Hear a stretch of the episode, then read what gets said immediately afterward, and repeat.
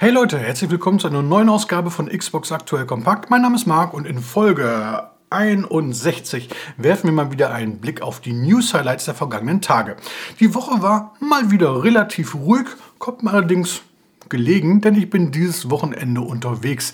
Daher muss ich hier diese Folge das Video, den Podcast, auch ein bisschen eher aufnehmen. Ich hoffe, dass ich am Freitag hier keine wichtige News verpasse.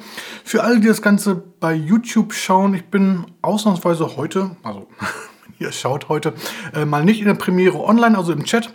Gilt übrigens auch für nächste Woche. Da ist in Berlin langes Wochenende, das heißt auch, wir sind da ein bisschen unterwegs. Ähm, ja, die Newsfolge findet aber natürlich trotzdem am Samstag statt, keine Sorge. Ähm, ansonsten, was haben wir heute? Schwerpunktthema. Mhm. Call of Duty vielleicht. Ansonsten, Spiel der Woche ist natürlich wieder mit dabei, ein paar kleinere News und ich würde vorschlagen, wir legen einfach mal los. Fangen wir mal an mit einer News für alle Fans von Beat'em Ups, denn Capcom hat zwei neue Spiele angekündigt, beziehungsweise eins nur angeteasert. Angeteasert haben sie äh, Street Fighter 6. Ähm, ja, kleines Video, nichts Wichtiges, Link gibt es unten in der Beschreibung. Äh, und ansonsten null Informationen eigentlich dazu. Steht noch nicht mal fest, für welche Plattform es erscheinen wird. Grundsätzlich bin ich daher immer optimistisch, dass das Spiel auch für die Xbox erscheinen wird. Aber wir erinnern uns, Street Fighter V war der erste Teil der Reihe, seit Bestehen der Xbox zumindest, der eben nicht für die Xbox erschienen ist. Insofern hm, müssen wir mal schauen, wie das bei Street Fighter 6 sein wird. Was für die Xbox erscheinen wird, ist allerdings die Capcom Fighting Collection, eine Spielesammlung mit Beat'em-up-Klassikern. Erscheint am 24. Juni mit dabei. Ich muss es hier mal vorlesen. Äh, Cyberbots, Full Metal Madness, Darkstalker, The Night Warriors, Hyper Street Fighter 2, Night Warriors, Darkstalkers Revenge, Red Earth, Super Jam Fighter, Minimix, Super Puzzle Fighter 2 Turbo, Vampire Hunter 2, Darkstalkers Revenge, Vampire Savior, The Lord of Vampire und Vampire Savior 2, ebenfalls The Lord of Vampire. Also das erscheint auf jeden Fall 24. Juni. Beat'em Ups Fans mit Vorlieben für klassische ja, Pixel-Spiele nicht, so, so ganz die Titel nicht, aber ja, ist schon ein bisschen, schon, schon etwas älter. Also Fans davon sollten sich den Termin auf jeden Fall mal vormerken. Geopolitisch geht es gerade ja mal wieder leider zur Sache. Äh, da gibt es den einen oder anderen, der ordentlich am Rad dreht. Und ja, die Angst vor einer atomaren Apokalypse wächst mal wieder nach Jahrzehnten. Um jetzt hier so ein bisschen die Kurve zu bekommen, in Deadman's Diary ist ja, die Angst vor der möglichen Apokalypse bereits Geschichte. Ähm, neues Spiel wurde jetzt vorgestellt äh, aus deutschen Landen, aus Thüringen, genauer gesagt aus Erfurt von TML Studios. Die sind bislang eigentlich nur auffällig geworden mit Simulationen, Fernbus-Simulator, World of Subways. Die haben aber jetzt vor kurzem vom Bundesministerium für Digitales und Verkehr eine Förderung in Höhe von 200.000 Euro erhalten. Und die haben sie halt in dieses neue Projekt investiert und betreten damit gewissermaßen neues Terrain. Also Deadman's Diary ist eine Mischung aus Survival und Action Adventure, spielt halt in der Postapokalypse nach einem nuklearen Weltkrieg und die Aufgabe des Spielers ist es natürlich ähm, zu überleben. Im Mittelpunkt des Spiels stehen einmal das Crafting von Gegenständen und die Erkundung der Welt, einmal um Nahrung zu finden und einmal um sichere Schlafmöglichkeiten oder Schlafplätze zu finden. Dazu versprechen die Entwickler eine packend erzählte Geschichte, müssen wir mal schauen, und äh, realistische Rätsel. Das Spiel erscheint für PC bereits Ende März und die Konsolenversion soll ja, danach folgen. Mal schauen, was draus wird. Dann kommen wir doch mal zu Call of Duty, der Shooter-Reihe von Activision, ja, der Shooter-Reihe überhaupt. Da hatten wir ja schon letztes Jahr darüber spekuliert, dass Activision vielleicht vorhaben könnte, der Reihe eine kleine Pause zu gönnen. Ähm, Hintergrund ist einfach, dass Call of Duty Vanguard im letzten Jahr nicht wirklich erfolgreich lief, also zumindest nicht so erfolgreich, wie man das bei Activision gewohnt ist.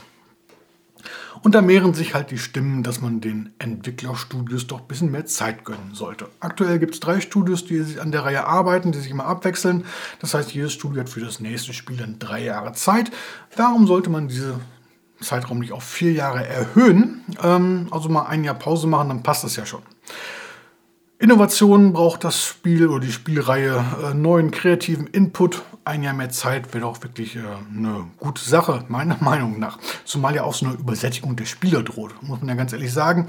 Äh, alle ein, zwei, drei Jahre gibt es irgendwie genau das gleiche. Man kennt das alles irgendwie schon. Also da sind wir wieder beim Stichwort Innovation. Also ein Jahr mehr Zeit wäre auch eigentlich ganz gut. Damals hat sich Activision zu diesen Spekulationen nicht weiter geäußert.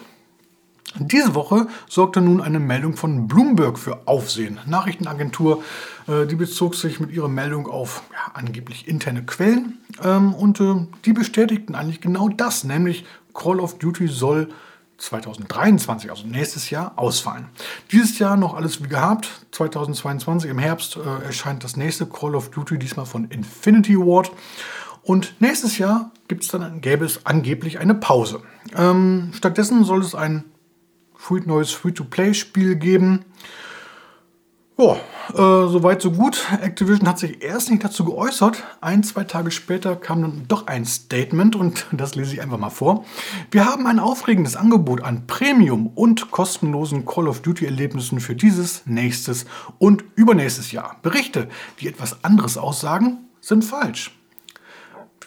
Wir freuen uns darauf, weitere Details mit euch zu teilen, wenn die Zeit dafür gekommen ist. Ja, äh, das Ganze kam auch hier per E-Mail rein äh, mit der dringenden Bitte, es auf jeden Fall in die Berichterstattung zu integrieren. Ähm, ja, Berichte, die etwas anderes aussagen, sind falsch.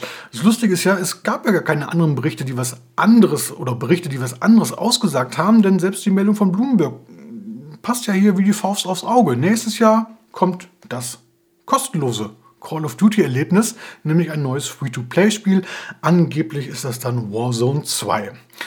Und ja, was sind denn nun Premium Call of Duty Erlebnisse, die dieses nächstes, übernächstes Jahr kommen sollen? Ähm, na klar, das kann ein richtiges Call of Duty sein.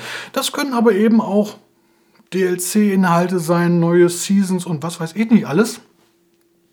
Insofern ist diese Aussage von Activision jetzt erstmal weder eine Bestätigung noch ein Dementi. Im Grunde ist das rein gar nichts. Ähm, ich fürchte fast schon, Activision weiß selber nicht ganz genau, was sie gerade wollen.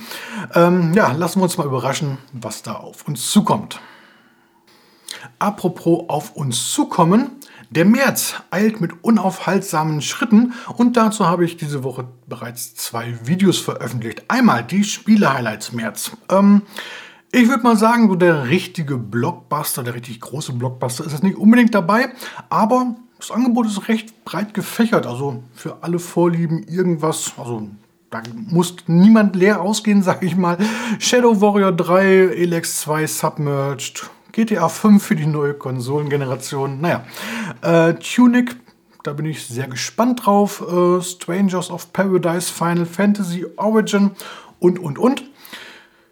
Wer da eine kleine Übersicht haben möchte, der schaut sich das Video gerne an. Den Link dazu gibt es unten in der Beschreibung. So, und dann wurden noch die Games with Gold für den März vorgestellt, also die kostenlosen Spiele für alle Xbox Live Gold Mitglieder und Inhaber des Xbox Game Pass Ultimate. Ja, und ich würde mal sagen, es gab schon mal schlechtere Monate, oder? Also The Flame in the Flood sagt mir jetzt, also kenne ich nicht, äh, sieht aber ganz lustig aus. Street Power Soccer, äh, für zwischendurch sicherlich mal ganz spaßig. Sacred 2 Fallen Angel, eigentlich ein ganz ordentliches Rollenspiel, ist optisch so ein bisschen in die Jahre gekommen, zugegebenermaßen. Muss man sich darauf einlassen. Und dann ja noch SpongeBob, ja, kann man mal so mitnehmen. Ähm, wenn euch die Spiele gar nichts sagen, dann auch hier der Verweis auf das Video. Den Link gibt es ebenfalls unten in der Beschreibung. So, und dann gehen wir nochmal durch die wesentlichen Headlines dieser Woche im Schnelldurchlauf. Ähm, Rainbow Six Siege, da hat Ubisoft die Pläne für 2022 vorgestellt. Eigentlich eine schöne Sache. Obwohl der Nachfolger Extraction ja bereits veröffentlicht wurde, wird auch Siege noch weiterhin unterstützt, aber das hatte man ja im Vorfeld schon so angekündigt. Dann gibt es ein neues Rollenspiel von Atlas und Sega, Soul Hackers 2. Das soll im August für die Xbox erscheinen. Elex 2, da wurde ein Explanation-Trailer veröffentlicht, also der nochmal die Features, den Umfang, die Möglichkeiten des Rollenspiels vorstellt und zusammenfasst. Dann haben wir Destiny 2, da ist jetzt die Erweiterung Die Hexenkönigin erschienen. Zudem steht jetzt Season 16 in den Startlöchern. Dazu gibt es ein neues Video, ebenfalls ein neues Video in Form eines Entwicklertagebuchs gibt es zur Tennissimulation Matchpoint Tennis Championships. Und dann Assetto Corso, Competizione. Äh, ist seit 2020 schon für die Xbox One erschienen und äh, diese Woche folgt jetzt nochmal die Version für die neue Konsolengeneration. Ähm, Fall Guys Ultimate Knockout. Das Partyspiel des letzten, vorletzten Jahres. Wir warten ja hier immer noch sehnlichst auf die Xbox-Version und auch auf die Switch-Version. Und da hat jetzt Entwickler Mediatonic mitgeteilt, dass die Entwicklung nahezu abgeschlossen ist und dass es hier bald schon ein News-Update mit einem Release-Termin geben wird. Na also. Und dann haben wir ein Video mit einem Blick hinter die Kulissen von Lego Star Wars The Skywalker Saga. Neuer Gameplay-Trailer zu Shadow Warrior 3. Sieht ganz lustig aus.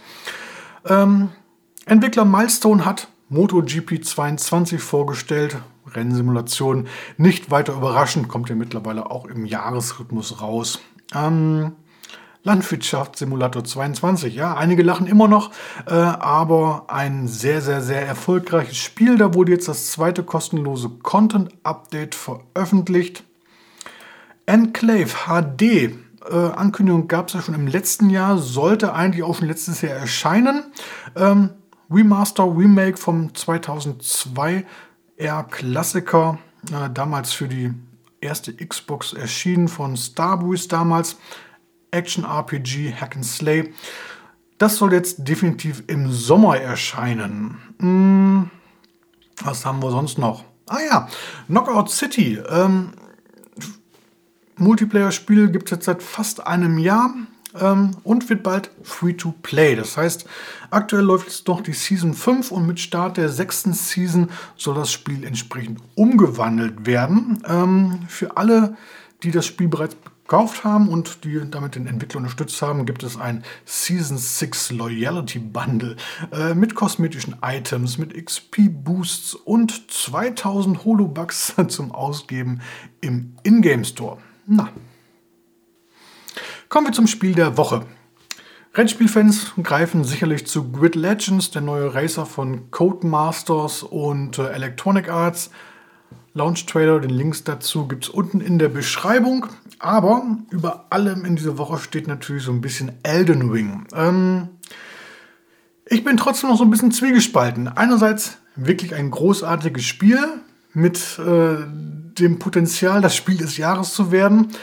Man muss sich aber klar darüber sein, dass es nicht für jeden etwas ist. Ähm, tief im Kern von Elden Ring steckt immer noch so ein bisschen oder sehr viel Dark Souls. Das heißt, der Schwierigkeitsgrad ist schon recht heftig. Ähm, Ihr stirbt also an jeder Ecke und das Problem bei der Sache ist halt, wenn man stirbt, dann verliert man auch alle bis dahin erspielten Punkte und Gegenstände. Das heißt, ihr müsst wieder beim nächsten Durchlauf wieder eure eigene Leiche finden und könnt dann die meisten Sachen wieder einsammeln. Das ist so ein bisschen frustrierend. Ähm, ich, für mich, ich hätte mir noch so einen, so so ein Weichspieler, Schwierigkeitsgrad gewünscht. Dann hätte ich das Spiel, glaube ich, auch gespielt. So mache ich eher einen Bogen drum. Ähm, ich bin zu alt für so einen Scheiß. Ist halt so. Ähm, aber diese offene Spielwelt jetzt neu, die federt diesen Schwierigkeitsgrad so ein bisschen ab, weil es gibt nicht mehr diesen einen Weg, den man jetzt gehen muss. Das heißt, wenn der nächste Gegner so stark ist, dann macht man erstmal was anderes, äh, sammelt Stärkepunkte und kommt dann irgendwann mächtiger zurück und schafft dann wahrscheinlich auch dann den nächsten Gegner. Ähm, ja, ansonsten über Elden Ring wird ja gerade in jeder Ecke berichtet. YouTube ist voll davon, Twitch ist voll davon. Insofern spare ich mir das hier an dieser Stelle mal. Mein Spiel der Woche ist Martha is Dead von LKA. Italienischer Entwickler hat nichts mit Landeskriminalamt zu tun. Äh, das sind die Macher von The Town of Light und das war 2017 ja so ein Überraschungshit.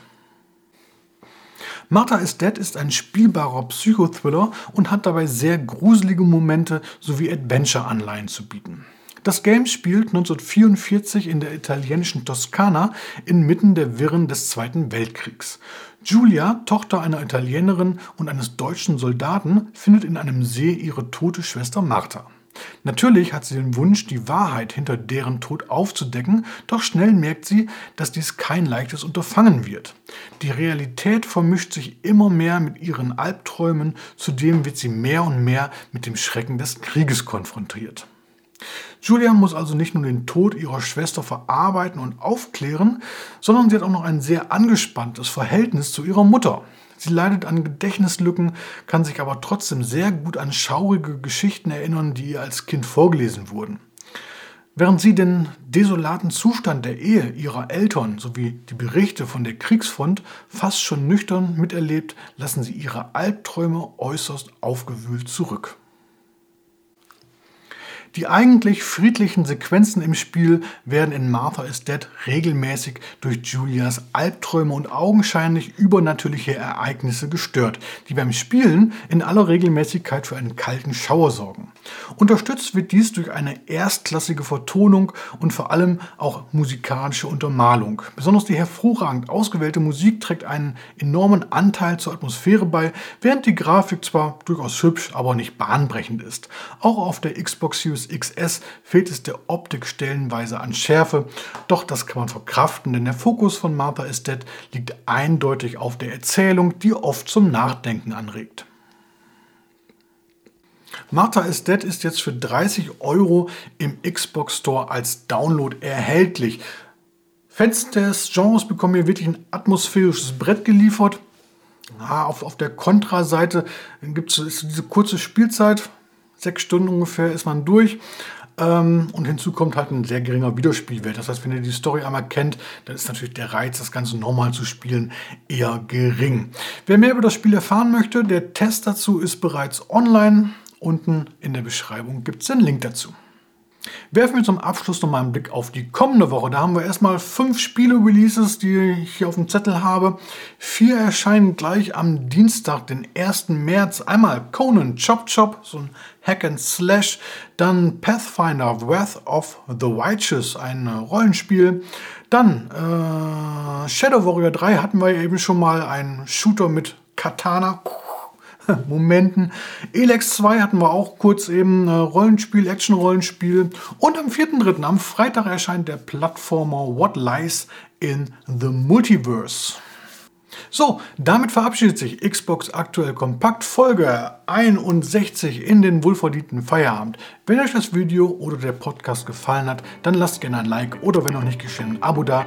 Wir sehen bzw. hören uns beim nächsten Mal wieder. Bis dann, macht's gut. Ciao, ciao.